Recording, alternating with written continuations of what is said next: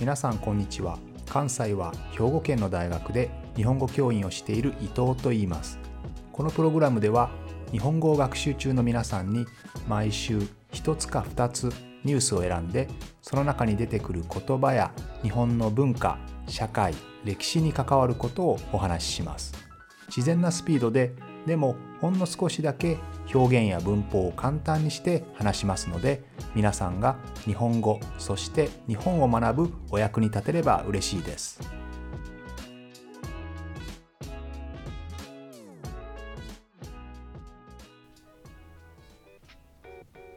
皆さんこんにちは。昨日2月4日は節分の日でしたね。節分の日というのはえー、立春の前の日、まあ、立春というのは春が経つと書きますけれども、まあ、春が始まる、えー、日ですね、えー、立春の日は、え今年は2月4日ですので2月4日の前日2月3日が節分の日ですね。節分というのは節を分けると言いますので季節を分ける日というそういう意味ですね。まあ、中国でもともと二十四節気、えー、という、えー、こういう時間の分け方があったんですよね。で、まあ、1年間の季節をまず大きく4つの季節に分けます。もちろん春、夏、秋、冬ですね。で、それぞれの季節をさらに6つに分けるということで、えー、合計 4×6 の24ね、24の、えー、節に分けるということです。その中で立春というのは春が始まる時ですので、まあ、基本的にはですね冬が始まったり夏が始まったりするよりもちょうど今から1年の春が始まるっていうのがね1年の一番の始まりらしいですよね。えー、ということで、えー、実はこの2月の3日もしくは2月の4日のこの立春の日というのが1年の始まりというふうに昔は見なされていたんですよね。この2月の初めの立春の日というのは、まあ、春が経つ春が始まるわけですけれどもまだまだ寒いですよね。まあ、ようやく春の兆しそろそろ春かなというのが少しずつ感じられているような時期ですけれどももう一つよく似た、えー、春分というのがありますね春分。春分も実はさっき言った二十四節気の一つなんですけど春分というのは昼と夜の長さがほぼ同じになるようなそういう時期ですね、そういう日です。ですので春分はだいたい3月の末ぐらいね。だいたい23日ぐらいでしょうか。3月23日ぐらいですね。もちろんあの場所によってちょっと違うと思いますけれども、まあ、そろそろ桜なども咲くようなですね。本当にこう春がちょうど今来てるぞと感じられやすい時ですね。ですので立春はまだまだ寒くて今からちょっとずつ春が始まるかなというぐらい。そして、えー、春分の日というのはもうもう春真っ盛りもう春の最中というそんな感じでしょうかね。さて日本ではこの2月の3日また2月4日の立春の日にはですね、えー、節分といってですね、えー、まあ、豆まきを行うわけです。豆をまくんですけどね。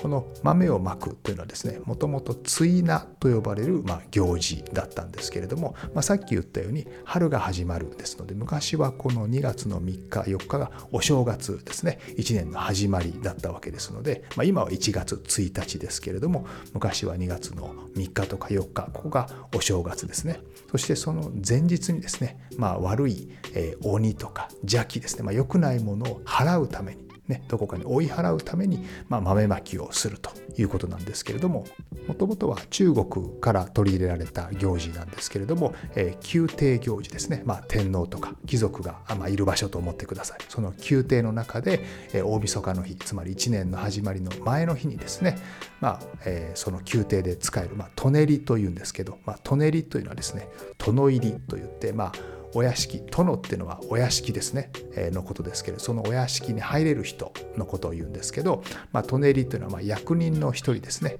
天皇とかの世話をする人と思ってください。その舎人という人が鬼の格好をしてですね怖い人の格好をして、えー、それをもうちょっと身分の高い人がその人たちをまあ追いかける追いかけて外に出すというそういうまあ、その舎人の人たちは要は1年間の悪いものの役ですね悪いものを代表していてそして身分の高い人たちがそれを追い払う、ねえー、宮廷の外に追い出すという、まあ、そこから始まったんですね。その時には実は豆をまいていたわけじゃなくてあの桃を使ったんですね。桃の弓ですね、えー、桃を刺した弓とか、えー、杖を使ってその人たちを、まあ、外へ出すんですけども、まあ、桃というのは昔からですねあの悪いものを追い払うそういう聖なる力があるというふうに言われてたんですね。例えば日本でも桃太郎というね話がありますね。桃から生まれた、えー、子供がですね将来鬼を退治する桃太郎もまさにそうですよね。あるいは、えー、中国に桃源郷というね、まあ、天国のことをねそこにも桃がありますよね。やっぱり桃というのは非常にハッピーでピュアで、えー、強いもの悪いものではない、ね、そういうイメージが昔からあるんですよね。まあ、現在はですねこの桃を投げる、えー、そんなことをすると、まあ、部屋中汚れてしまいますから、えー、桃ではなくて、えー、豆を、えまくわけですけれども。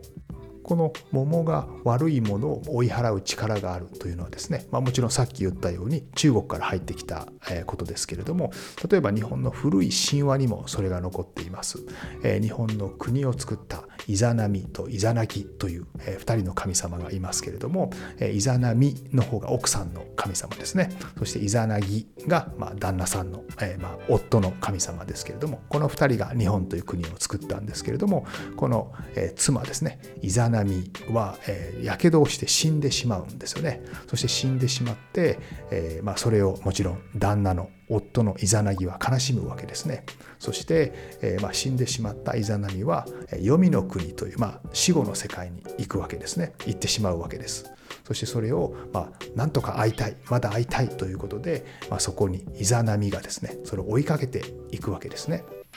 行くんですけれども、えー、私はもう地上には帰れない。あなたの生きてる世界には帰れないというわけですけれどもそこを一生懸命イザナギはですねなんとか帰ってきてほしいとお願いするわけですね。そして分かりましたと。で今から帰る準備をしますからでもそれには少し時間がかかります、えー、私のことは絶対に振り返らずにあなたは先に行ってくださいと。先に帰ってくださいというふうに言うわけですね。振り返って私のことは絶対に見てはいけませんよというわけですけれどもまあ、えー、こういうふうに言われたら、ね、神話とか伝説の中で出てくる話振り返ってはいけませんよということは結局振り返ってしまうんですよねそういうお話ですよね。で、えー、案の定、えー、イザナギは、えー、振り返ってしまうわけです。そうすると、えー、愛する妻がですね、えー、宇治の湧いた虫の湧いた恐ろしい姿になってしまってですね汚い姿になってしまってるわけですね。そしてもちろん奥さんはその姿を見られたくないわけですから見たなということどうして私が振り返ってはいけないと言ったのになんで振り返ってみたのよということで激怒して非常に怒ってですね追いかけてくるんですよね。で、まあ、その追いかけてくる、えイザナミをですね、えイザナギはまあ怖くて逃げるわけですけれどもそのどんどん追いかけて迫ってくる、えんですけどもそこにですね桃を投げてですねその桃が、えイザナミを止めてくれるんですよね。まあ、正確にはイザナミが追いかけてきたわけではなくてイザナミの、まあ、家来の、えー、醜い女性たちが追いかけてくるんですけど、えー、その人たちを桃が止めてくれるんですよね。このように、まあ、桃にはですね聖なる力 sacred power というものがあるというふうに昔から考えられていたわけですけどちなみにこのお話ですね、えー、まあ振り返ってはいけないよと言われたのに、えー、まあ死んでしまった奥さんを見てしまってそれで追いかけられるというこういうお話ですけれどもあ、まあ、これちなみにあの蘇りというふうに言われるんですけど死んでしまったイザナミが行ってしまった死後の世界死んだ後の世界黄泉の国というんですね。そしてこの黄泉の国から帰ってくるから、まあ、蘇りりと蘇るというのはねこういう意味ですよね。でこのお話は何を表しているかというと、まあ、昔っていうのはねあのもがりというのがあったんですけど、まあ、もがりっていうのはも上がりという、まあ、もというのはですね人が死んだ後にはですね、まあ、派手なことをしたり楽しいことをちょっと慎みますよね。やらないですよね。お酒を飲んだりもせずにおとなしく人が死んだことをまあ悲しんでつつましく生活するということをしますけどこのことを「も」と言いますね「も」「も」に服すと言ったりしますけれども、まあ、この「も」ですねでこの「もがり」という、えー行事があるわけですけどもがりっていうのはですね昔はあの死んでしまった人人が死んでしまった時に完全に死んでいるかわからないんですよね。今みたいに科学が発達すると、まあ、完全にこの人が死んだか死んでいないかっていうのがわかるわけですけれども、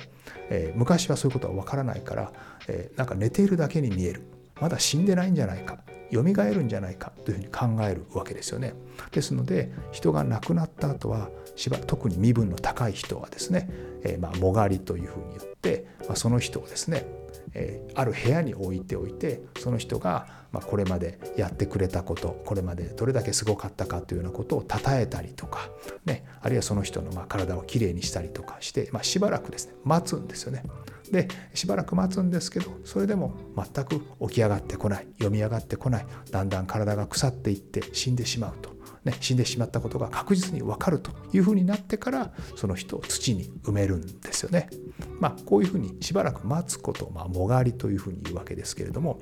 えー、このもがりの期間にですねやっぱり奥さんが生き返らないかなとこう、ね、何回も何回も見に行ってしまうんですね。で自分は死んでいることは分かってるんだけどそう思いたくない。それを何回も何回も見に行ってしまう。で、えー、やっぱり奥さんは死んでいてどんどんその体に虫が湧いていって汚く腐っていってしまうんですねそれを見て非常に怖くなってしまうという、まあ、こういうシーンをさっきのイザナミとイザナギの神様の話は表しているんじゃないかというふうに言われているわけです。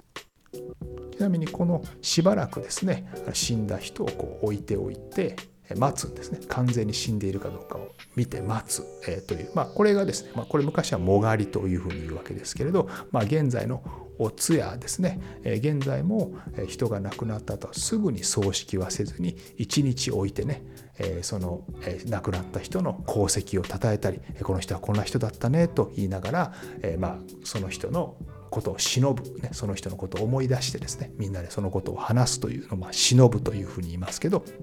まあ、こういうお通夜の起源というのはもがりだと言われています。現在では普通のことになりましたけど例えば脳が死んでしまって、え体は生きている、えそんな状態ですよね。脳が死んでしまって体は動いている、えそう意識はないですけどね、えまあ、こういう脳死の状態の時に、えー人の臓器ですね。心臓とか肝臓とか肺とか、えー、そういったものをま取り出して他の人に移植するインプラントすることについて、まあ、あの反対意見もかなり多かったですね。特に日本では。反対意見多かったわけですけどやっぱりこれにはですね、えー、日本人は昔から、えー、まあ、亡くなった人をですね、えまあ、もがりの期間を置いて、えきっちり死んだことをゆっくりあの確認をしてからそして葬式をするという、まあ、こういうことがですねこういう文化が残っていたから、えー、死んでしまって脳が死んでいるからもうそれを、え動かしていいよ、え、そこから臓器を取っていいよというふうにならない、えなかなか精神的にはそれを認められないというのはですね、まあ、こういった昔からの日本のもがりというような文化がですねひょっとしたら関係しているのかもしれないということも言われています。本当に死んでることが確認されて体もどんどん腐っていってしまうと、まあ、そこに至って初めて人の死というものをま認められるというようなそういうのが日本人の心にはあったのかもしれませんね。ところでちょっと桃の話に戻りますけど、まあ、現在はもちろん節分の豆まきには豆をまくわけであって、えー、桃はまかないわけですけどこの豆の元は桃だった聖なる力を持った桃だったというお話をしたと思いますけれども、えー、このですね桃、えー、桃が聖なる力を持っていることを表すのが桃太郎ですね。桃から生まれた桃太郎ですけれどもこの桃太郎もですねさっきの話と同じでちょっと解釈があるんですね、えー、桃太郎っていうのはその聖なる力を持った桃から生まれた男がですね鬼を退治するわけですけれど、えー、この鬼というのはですね実はあの異常気象。まあ例えば非常にこう日照りが続いてしまって、まあ、乾燥ですね。乾燥が続いてしまって雨が全く降らないですね、まあ、そのような中になって人々が飢饉になる。つまり食べ物がなくなってしまうと。このような状態を救ってくれる。そういうお話だとも言われています。例えばですね桃太郎というのはね、まあ、桃から生まれてそして自分は鬼退治に行くんだ。鬼を倒すんだ。と言ってですね、まあ、悪い鬼を倒す。と言って、出かけていくわけですね。でその途中に犬とかキジという鳥にあったり猿にあったりしてその子たちにですね、まあ、団子、ねまあ、お菓子をあげてそしてお菓子をあげてその人たちがま仲間になって最後鬼を倒すわけですけれどもこのお菓子を分け与えるというその行為はですね実はまその時飢饉ですので食べ物がみんなないんですね。みんながなくて、まあ、農作物が育ちませんから、えその全く育たなくて食べ物がない人たちにま食べ物を分け与えてあげると。いうところですね。そしてみんなに食べ物を分け与えて、え、最後の、え、ボスですね。大ボス。最後の敵。太陽を倒しに行くわけですね。そしてまどうやって倒したかは分かりませんけれども桃太郎のおかげでま雨が降ってきてそして人々は幸せに戻るというまあそういうお話だとも言われています。ですので実は鬼ですね。悪い、え、大ボスである鬼というのは実は太陽であった。あるいは、まあ、太陽じゃなくてもそういう悪い天気ですね。悪い天気自然現象だったというふうにも言われていたりします。こういう古来の神話とか昔話というのはですねその起源もともとどういう話からですねこのお話ができたのかということをま考えるのは一つ面白いですよね。そういう意味では日本の伝統的な行事ですね、まあ、今回節分でしたけれどもこういったものをもう一度紐解いていく少しどんな行事かなというふうに深く考えてみるというのは結構面白かったりしますよね。ということで今日は節分と桃と桃太郎とそしてイザナミイザナギの話でした。ということでまた来週も聞いてくれると嬉しいです。